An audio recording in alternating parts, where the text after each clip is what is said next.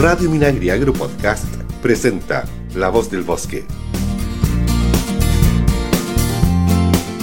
¿Qué tal? Bienvenidas y bienvenidos a un nuevo programa de su programa favorito, La Voz del Bosque, en modo teletrabajo, a través de las ondas de Radio Minagri del Ministerio de Agricultura. Les habla Javier Ramos. ¿Qué tal? Mi nombre es Mariela Espejo y hoy, en nuestro espacio La Voz del Bosque, conversaremos sobre un nuevo sistema para ingresar a los parques nacionales administrados por CONAF. Así es, Mariela. Y para ahondar más en este tema, eh, se encuentra con nosotros a través de videollamada Luis Fuenzalida Hidalgo. Él es jefe de la Unidad de Control de Gestión y Presupuesto de la Gerencia de Áreas Silvestres Protegidas de CONAF. Luis, bienvenido a La Voz del Bosque. Hola, hola, ¿cómo están? Un gusto saludarlos, Mariela, Javier. Eh, gracias por la invitación. No, al contrario, muchísimas gracias, a, ti. Luis, por estar con nosotros, sobre todo para hablar de este tema tan interesante y a la gente le, le, interesa, le gusta mucho. Luis, vamos inmediatamente a las preguntas. Durante este último tiempo, ¿cierto? Producto de la pandemia, del encierro, de toda la situación que estamos viviendo, eh, se ha observado cómo han aumentado las compras de diferentes productos a través de Internet en el caso de CONAF, ¿cierto? Tenemos entendido que también se han unido a esta tendencia para que la gente adquiera su entrada, por ejemplo, para ingresar a los parques nacionales. Cuéntanos cuál es el nombre de la web y por qué el nombre que tiene. Efectivamente, Mariela, nosotros hace un tiempo, eh, tú sabes que la gerencia de áreas silvestres protegidas es quien administra el sistema nacional de, parques nacionales. Eh, y hace un tiempo estamos trabajando y aplicando tecnología en nuestros procesos empezamos inicialmente con, con los permisos de filmación e investigaciones, que ahora se puede hacer en línea. Eh, continuamos con el monitoreo de especies de flora y fauna. Y hoy día estamos eh, implementando un nuevo sistema, aplicando tecnología a la compra de entradas a través de online. Esto se puede hacer a través de la página www.aspticket.cl y pueden adquirir su entrada para nueve áreas silvestres protegidas que hoy día están operando en seis regiones del país. La abreviación está este WASP Ticket, ASP, tiene que ver con, con áreas silvestres protegidas. Por eso el nombre. Eh, comentarles, bueno, comentarles la nueva ASP. Tenemos, eh, estamos trabajando en seis regiones. A la fecha estamos con el sistema implementado en el Parque Nacional Fray Jorge, y Pingüino Humboldt en Coquimbo, eh, darse de Taza en la región del Maule, el Parque Conguillío en la Araucanía, Alerce Costero en Los Ríos, Vicente Pérez Rosales en la región de los Lagos, y en Magallanes tenemos el Parque Nacional Torre del Paine, Cueva del Milodón y la Reserva Nacional Magallanes. Nueve SP en seis regiones del país. Luis, y eh, pasemos a, a comparar usualmente la gente eh, compraba su entrada al llegar al, al, parque, ¿cierto? A la portería. Eh, quisiera que eh, comparáramos las ventajas que tiene este sistema ASP Ticket frente a los otros existentes. No, no sé si es que ha, ha, habido algún otro tipo de sistema aparte de pagar en, en la portería. Cuéntanos un poco. Mira, en el estricto rigor, lo que sucede en las unidades es que en temporada estival, en tiempo de alta visitación, se, arman largas filas en las unidades para eh, los visitantes que quieren llegar y pagar su entrada y tienen que acceder. Para eso el guardaparque tiene que, papel y lápiz en mano, eh, registrar el nombre de las personas, cuántas personas vienen, nacionalidad, etc. Imagínate eso haciéndolo de manera manual, con una fila gigante de personas. Te cuento que hay... No, es solo pagar una entrada y, listo. Hay que registrar un montón de información que es importante para nosotros. Te cuento que hay unidades que en, temporada alta son kilómetros y kilómetros de, vehículos que están haciendo filas. De hecho, hay personas que llegan a, hacer filas para poder acceder a las 8 de la mañana. Están desde las 5, las, eh, las 4 de la mañana. Eh, para el primero de enero la gente llega, se amanece haciendo la fila en la unidad. Entonces, es bastante complejo. Eh, el estrés que esto provoca en nuestro guardaparque, corriendo para allá, para acá, atendiendo a, registrando al visitante, entregando la información, cortando el ticket, dando vueltas, de verdad que es estresante. Nosotros hemos identificado eh, tres beneficios que son, pero, eh, lo esencial de este sistema. A ver, Primero, tiene que ver el económico. Nosotros eh, reducimos el costo por concepto de resguardo y traslado de valores. Cuando la gente va a la unidad y paga su entrada en efectivo con eh, peso a peso, eh, eso requiere que los guardaparques tengan un montón de plata en su en, en las guarderías y esa plata tenga que ser retirada por personas de la oficina regional. Esto significa que una persona del departamento de finanzas junto con un chofer tienen que trasladarse a la ASP para hacer el retiro de esta plata y... Al, Parque Nacional, por ejemplo. A los parques nacionales. Eso conlleva gasto de viático, gasto de bienes y servicios, eh, de peaje, etc. Entonces tenemos un beneficio que es económico. Hay otro beneficio muy importante que tiene que, eh, tiene que ver con la seguridad. Fíjate tú que nuestros guardaparques eh, manejan muchos, muchos, muchos millones de pesos en, su poder, en, la guardería. Hemos tenido problemas de asaltos. Eh, nuestros guardaparques han sido víctimas de asaltos en las propias unidades, o peor aún, en las propias guarderías donde ellos duermen. han entrado delincuentes, lo han apuntado pistolas en mano y le han robado la recaudación del día. Han sido agredidos físicamente eh, los, lugares físicos donde se guarda la plata o, la administración de la unidad han sido destrozadas por los delincuentes sabiendo que hay una alta cantidad de plata circulando en la unidad. Entonces tiene, que ver con la seguridad. Y tercero, eh, el tema de la pandemia es un tema de salud. Hoy día el guardaparque eh, evita el contacto extenso, el contacto directo extenso con los visitantes y además de eso el manejo de plata por lo tanto también tiene que ver con un tema de salud. al, manejar mucho dinero tienen eh, mayor posibilidad de contagio. Esos son los tres beneficios, los tres grandes beneficios. Además de eso, con este nuevo sistema nosotros podemos identificar a nuestros visitantes, saber quién realmente ingresa, si son niños extranjeros, si son niños eh, nacionales, si son tercera edad, extranjeros, información que hoy día no tenemos. Saber cuánta gente paga su entrada. Hoy día no sabemos quiénes son los que pagan, los extranjeros, los nacionales, cuánto el aporte del extranjero, cuánto es el aporte del nacional. Esa información no la tenemos cautiva hoy en día con el, con el sistema que tenemos. Y con esta implementación eh, vamos a tener un detalle de persona a persona de quien ingresa a la SP. Mm. Y para el visitante, bueno, un gran beneficio para el visitante, no hacer la fila, eh, comprar su entrada en la comodidad de su hogar, con un cafecito, una bebida. Eh, eso. Por supuesto, Luis, todo lo que tú dices, ¿cierto? Pero igual la CONAF, eh, para que no nos asustemos a nuestra audiencia, ya no hay tanta plata, entonces no van a llegar los ladrones para allá. Y lo otro que, si hay alguna, ¿cierto? Yo tengo entendido que hay alguna conteo de personas, sin lugar a duda, y el registro que realiza la CONAF no es solo en beneficio para la CONAF, ¿cierto? Sino también para los visitantes. Si es bueno saber quién entra, si son adultos, si son menores, si son extranjeros, y, ojalá que no ocurra, pero si ellos llegaran a, extraviarse o, alguna situación de algún accidente, me imagino que eh, todos estos registros sirven, ¿cierto?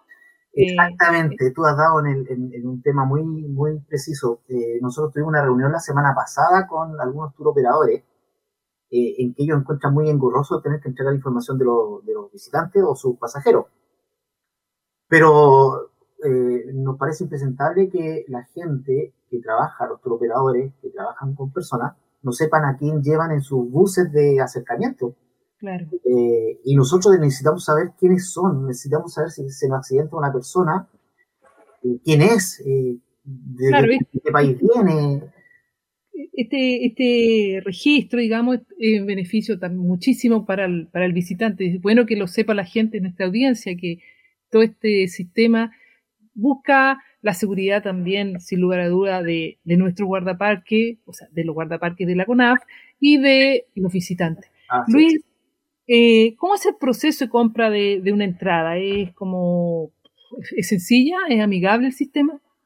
Mariela, es bastante sencillo. Eh, las, personas tienen que entrar a www.aspticket.cl, seleccionan el parque, eh, si es que el parque tiene más de algún acceso, le va a pedir que registre el acceso, que seleccione el acceso por donde va a ingresar. La fecha, los datos personales, confirma la compra y se acabó. La persona al confirmar su compra le va a llegar un correo electrónico con un código QR que si quiere lo puede imprimir o lo puede tener en su teléfono y cuando ingresa a la unidad, llegue a la unidad, el guardaparque lo, lo va a, le va a leer ese código QR. Este proceso demora 2, 3, 4 segundos, lo que se demora el guardaparque en leer el código QR versus el registro y los minutos que se demoraría en, en hacerlo de la manera a la antigua. Bien, nos acompaña Luis Fuensalida, él es jefe de la Unidad de Control de Gestión y Presupuesto de la Gerencia de Áreas Silvestres Protegidas de CONAF.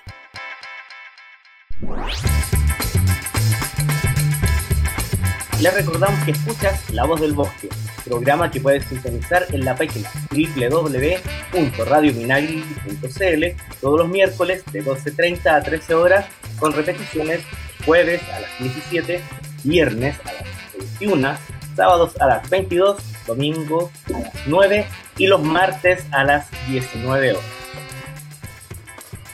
Luis, en esto de, las compras por internet, eh, a veces, sobre todo en la gente de más edad que, que, muchas veces la que viaja, ¿cierto? Con sus hijos o amigos, gente que ya está jubilada, eh, hay cierta eh, como eh, reticencia cuando compran por internet, porque a veces eh, si tú te equivocas, después no sabes si te van a devolver la plata, o en este caso si vas a un parque, tú tienes que poner la fecha, ¿cierto?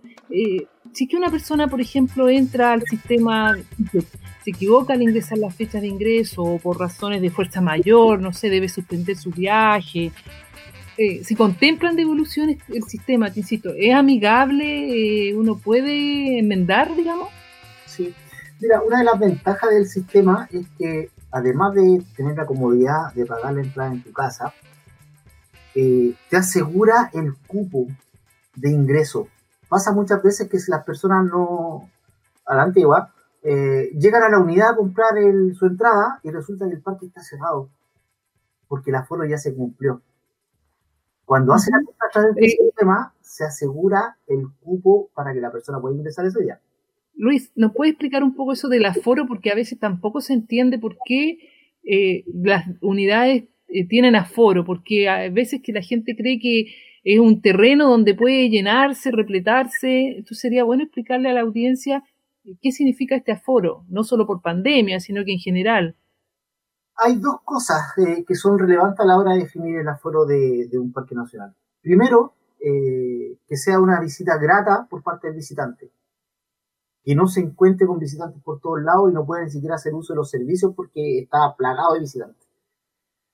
Eso por un lado. Y por el lado de la conservación es importante que la visitación, mm, el número de personas no excedan lo que la conservación resiste como impacto de la, de la visitación de las personas.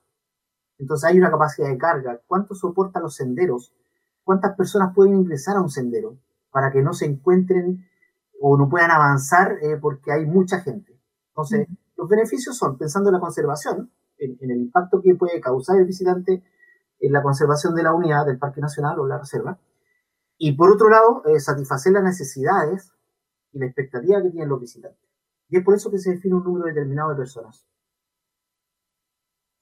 Perfecto, nos queda súper claro, Luis. Me quedó, algo pendiente sobre la pregunta que hizo Mariana con respecto a la devolución. Ah, ya. Sí, efectivamente se puede, tú tienes cinco días antes y cinco días después para cambiar la fecha de ingreso a, tu, a, la unidad que tú seleccionaste. Ahora, eh, por política tarifaria, nosotros hacemos devolución de la entrada siempre y cuando nosotros como CONAF tengamos que cerrar la SP por motivo de fuerza mayor. Un incendio, erupción de un volcán, etc. Cuando el visitante pide, no ha pasado, por ejemplo, que una persona compró una entrada y por otro lado la había comprado su hijo también o su señora, entonces, claro, tienen dos entradas, en ese caso nosotros no podemos hacer devolución porque hay un impuesto de por medio que igual tenemos que pagar nosotros. Entonces, la devolución va a ocurrir siempre y cuando sea por factores de fuerza mayor y que CONAF deba cerrar las unidades. Perfecto. Luis, y bueno, continuando con este tema, por así decirlo, monetario, cuéntanos, ¿los valores son iguales para todos los parques? ¿Son distintos? eh, ¿qué razones habría para que fuera así? Hablamos de los valores para, de, las entradas, de los ingresos. Nosotros como CONAF tenemos 106 eh, áreas silvestres protegidas y cada una es un mundo distinto, cada una es un paisaje distinto, cada una tiene un atractivo distinto. Eh, en base a eso nosotros podemos definir algunos criterios para, el cobro de entrada.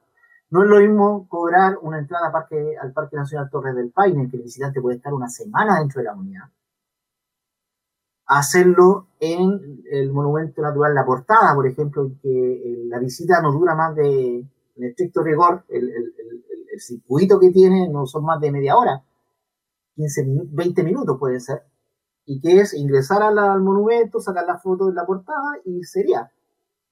Eh, por otro lado, los servicios que puede ofrecer un parque. El Torres del Paine tiene hoteles, tiene restaurantes, tiene eh, servicios turísticos, turoperadores, etc. Eh, en base a eso se, se, define una tarifa, en resumen, determinado por los servicios que se ofrecen en la unidad y por otro lado el atractivo y las actividades que se puedan desarrollar. Efectivamente. Luis, mira, hay dos consultas recurrentes en personas que gustan de visitar los parques nacionales o alguna unidad del SNASPE, ¿cierto? Lo primero que ellos se preguntan es por qué se cobra una entrada cuando se supone que este es un, espacio público, libre, donde todos podrían entrar, ¿cierto? ¿Y a qué se debe, ¿cierto? Que las entradas varían si tú eres extranjero o nacional. A ver, dentro de los organismos del Estado, de los servicios del Estado, el CONAF es una de las pocas unidades que debe y está obligado por ley a generar recursos. Eh, fíjate, Mariela, que nuestro programa, el de áreas silvestres protegidas, el que administra los 106 parques nacionales, debe autofinanciarse. En un 60% del financiamiento de los parques nacionales nosotros debemos autofinanciarlo. El Estado aporta, el año pasado fue el 40% del presupuesto que nosotros necesitamos. Con ese 40% ni siquiera alcanzamos a financiar el sueldo de los trabajadores, de, los trabajadores del programa 04 Área de Protegida. Entonces, el 60% de lo que nosotros necesitamos para pagar la diferencia de los sueldos, más toda la operación de la SP, bien y servicio, eh, la adquisición de activos no financieros, los viáticos, eh, la compra del agua, de la benzina, del, del, combustible, el aceite, eh, reparar cercos, todo eso debemos autofinanciarlo. Y la única forma que tenemos es a través de, por un lado, eh, las concesiones, que es un ingreso mínimo, y el 90% de lo, de, lo que ingresa un programa sería a través de la entrada de, a los parques nacionales. Si nosotros no cobráramos esa entrada, no tendríamos cómo funcionar. y, la pregunta que te, y, la, otra pregunta que te hice, que las tarifas eh, difieren, digamos, si tú eres extranjero o si tú eres eh, chileno, si vives aquí en, el país. Mira, eh, en realidad lo que nosotros hacemos es cobrar la tarifa que corresponde, la tarifa completa a los visitantes extranjeros los visitantes extranjeros no pagan más. Los visitantes extranjeros pagan su la tarifa que corresponde. El 100% de su entrada. Y, a la gente que vive aquí en Chile se le hace una, una atención, por decirlo así. Bueno, los chilenos, los chilenos vivimos todo el año en, el país, estamos todos los días pagando impuestos desde que compramos el pan, la bebida, etcétera. Por eso nosotros como CONAF, a esas personas que aportan durante todo el año con su impuesto, lo que hacemos es hacerle una rebaja en la tarifa. Y ojo que no todos los extranjeros, o sea, el, solo hecho de ser extranjero no quiere decir que nosotros le cobremos la, tarifa al 100%. Las personas que son extranjeras y que residen en Chile tienen el mismo beneficio que tiene el visitante chileno. Ahora, si uno lo compara con el extranjero, cuando uno va a algún parque de afuera, es muchísimo más caro en todo caso, ¿ah? ¿Perdón? Si uno va a un parque, a alguna unidad de áreas, algunas áreas silvestres protegidas, no sé, en cualquier otra parte del mundo, digo, es mucho más caro de lo que nosotros estamos cobrando. Por supuesto, nosotros fíjate que ni siquiera competimos en muchas unidades, competimos ni siquiera con el con una entrada al cine. O sea, nosotros tenemos tarifa de dos mil pesos. Claro.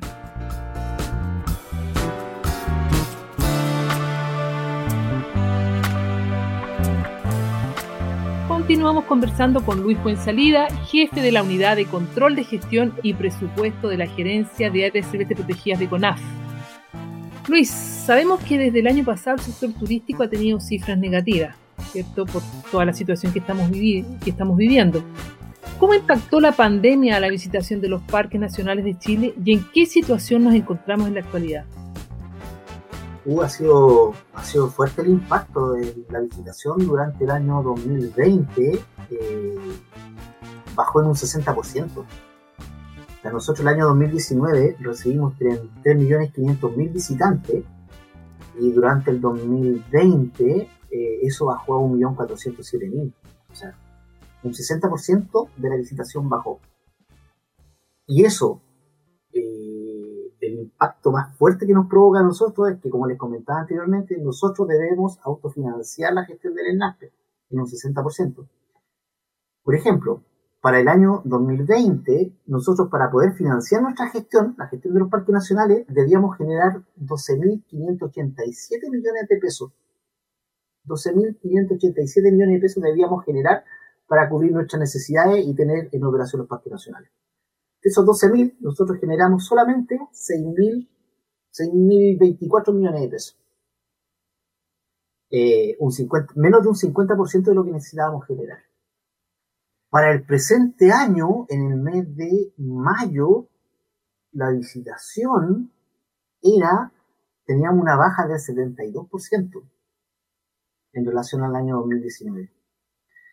¿Qué quiere decir esto? Que nosotros para poder cubrir el presupuesto y el gasto normal de operaciones de la, de unidad del ENASPE, del Sistema Nacional de Áreas Silvestres Protegidas del Estado, para el año 2021 era de 11.604 millones de pesos los que debíamos nosotros generar. Eh, debemos generar durante el año 2021. Y a la fecha llevamos solamente 1.150 millones de pesos generados. Mm. 1.150 de los 11.000 millones 600.000 que debíamos obtener a la, fecha de, mayo. Ahora, antes que volvamos al tema del sistema ticket, ASP ticket, quiero señalarte algo, me imagino.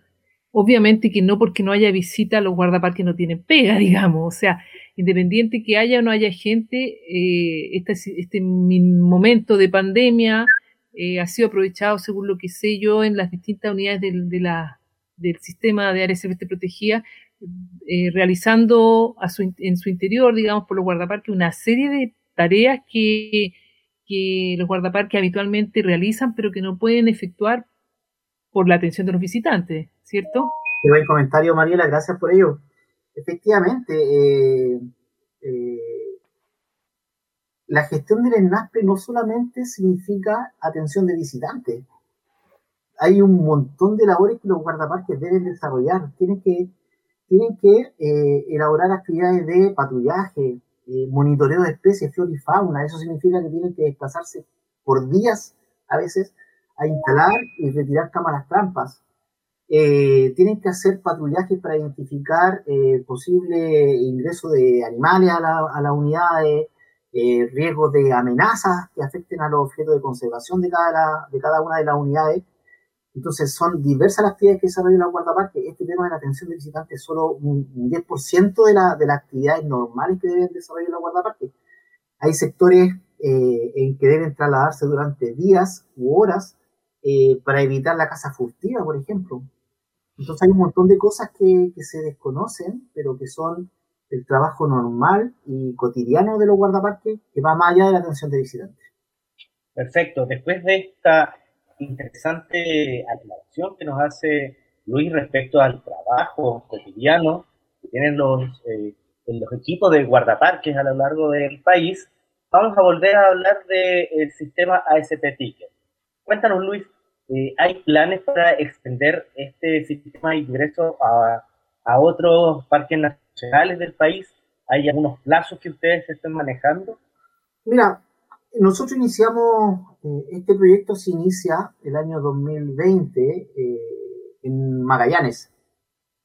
Ellos lo implementan como un plan piloto, un proyecto piloto y se implementa en el Parque Nacional Torre del Paine. Después de ello, eh, cuando se empieza a operar, ya que esto fue en noviembre del 2020, se empiezan a ver los resultados, nos empezamos a dar cuenta que el sistema sí funciona, sí tiene muchos beneficios, y ampliamos la implementación al Parque al Monumento Natural Cueva del Milodón y tomamos la posta como gerencia y lo tratamos de implementar a nivel nacional en algunas unidades que son emblemáticas. Con eso llegamos al Parque Nacional Ray Jorge, la cuarta región, como les comentaba, la Reserva Pingüino Humboldt, el Parque Nacional Radar Siete Taza en la séptima región, eh, con Guillío en la novena, eh, el Costero en los ríos, continuamos con Vicente Pérez Rosales en la región de los lagos y hoy día estamos evaluando la posibilidad de insertar 12 nuevas áreas silvestres protegidas. Eh, el que se concrete en este proyecto que estamos recién evaluando, en estas 12 nuevas SP, tiene que ver básicamente, y que es lo más complejo, con la conectividad. Ustedes saben que el Internet es fundamental en, esta, en el éxito de este proyecto, así que las unidades que están postulando están evaluando dos alternativas uno, si es que incorporamos el Internet a través de platos satelitales, o si lo podemos hacer aún más fácil a través de la controlación de banda ancha móvil. En eso estamos, eso es lo que estamos evaluando y los resultados los tendremos pronto. Y si todo resulta bien, eh, las unidades que cumplan con los requisitos técnicos y de conectividad podrían estar implementándose en el segundo semestre del 2021. Qué buena noticia nos, Disculpa, Mariela. Vamos, eh, tú, Estaríamos hablando entonces de 21, 21 unidades serían, entonces. Eh, si es que estas 12, estos 12 parques nacionales resultan exitosas las gestiones. Así es. Y ojo que esas unidades son las que eh, integran en un 75% la visitación completa del ENASPE.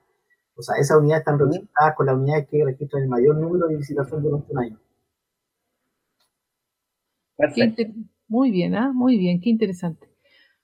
Bueno, Luis, finalmente sería de utilidad, ¿cierto?, que nos recuerdes cuáles son las medidas que el público debe observar para evitar contagios con el coronavirus, con el nuevo coronavirus, con la nueva cepa, ¿cierto? Y con la antigua. Tanto en las nueve unidades que actualmente se encuentran en la plataforma ASP Ticket, como en cualquier otra unidad del Sistema Nacional de Áreas Silvestres Protegidas del Estado. ¿Qué medidas debe, debe, no debe olvidar, digamos, debe ponerlo y asumirlo cada visitante que vaya al parque? Bueno, primero que todo, eh, cooperar con el guardaparque. Llegando a la unidad, eh, tomarse la temperatura. Nosotros tenemos implementado en las unidades que están abiertas eh, un termómetro infrarrojo para la toma de la, temperatura. Entonces, importantísimo. El uso de mascarilla. es sabido que es complejo mientras se desarrolla alguna actividad física el, estar con la, con la mascarilla puesta, pero tratar de hacerlo. O en su defecto, al ingreso de la unidad, a la salida del, Parque Nacional, Reserva Monumento, a las, al tener contacto con las personas, con los demás visitantes, con los mismos guardaparques, mantener su mascarilla, mantener lo posible la distancia social. Eh, las actividades grupales que quieran desarrollar dentro de una SP no puede exceder de, de, 15 personas.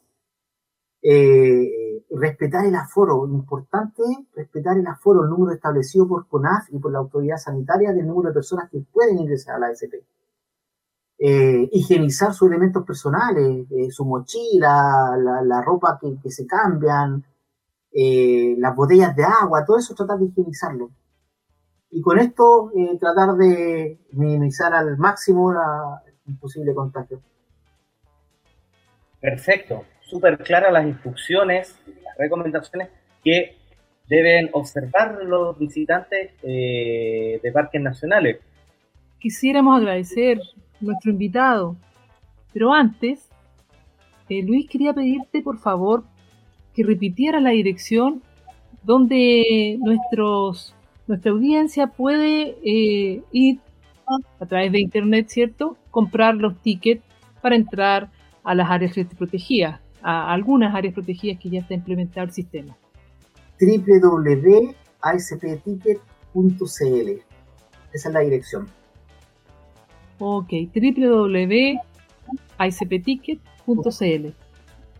Muchísimas gracias Luis, ¿cierto? Hoy en La Voz del Bosque conversamos con Luis Fuensalida Hidalgo, jefe de la Unidad de Control de Gestión y Presupuesto de la Gerencia de Áreas Celestes Protegidas de CONAF. De verdad, muchísimas gracias por ilustrarnos respecto a esta nueva manera de poder comprar las entradas a nuestras áreas protegidas. Muchas gracias a ustedes por la invitación. La verdad es que es muy importante la difusión para, para el éxito, el éxito de esta nueva forma de comprar entradas en la SP. Así que les agradezco la invitación y felicitarlos por este proyecto radial que pone en valor la gestión del área celeste Y no se olviden, tiempo, compre su entrada en www.aspticket.cl. Muchas gracias. Gracias a ti, Luis. Y ahora Mariela tiene un dato importante. Así es, queremos recordarte que puedes revisar esta y otras noticias en nuestro sitio web y en nuestras redes sociales, sobre todo información actualizada sobre las unidades del Sistema Nacional de Áreas Silvestres Protegidas del Estado que se encuentran atendiendo a público, para que puedas programar tu viaje y disfrutes con el patrimonio natural y cultural de nuestro país, obviamente que siguiendo todos los protocolos frente a la COVID-19. Así es, Mariela. Y bueno, solamente me resta decirle a ustedes que están escuchándonos a través de sus computadores, de sus teléfonos inteligentes, que nos escucharemos en una nueva edición de La Voz del Bosque, programa que Radio Minagre, Radio Minagri trae para ti cuando ingresas a la página www.radiominagri.cl o también a través de Apple Podcast y Spotify también seguir a CONAF en Facebook, Instagram y Twitter. No queda más, más que decir que hasta la próxima semana. Hasta pronto.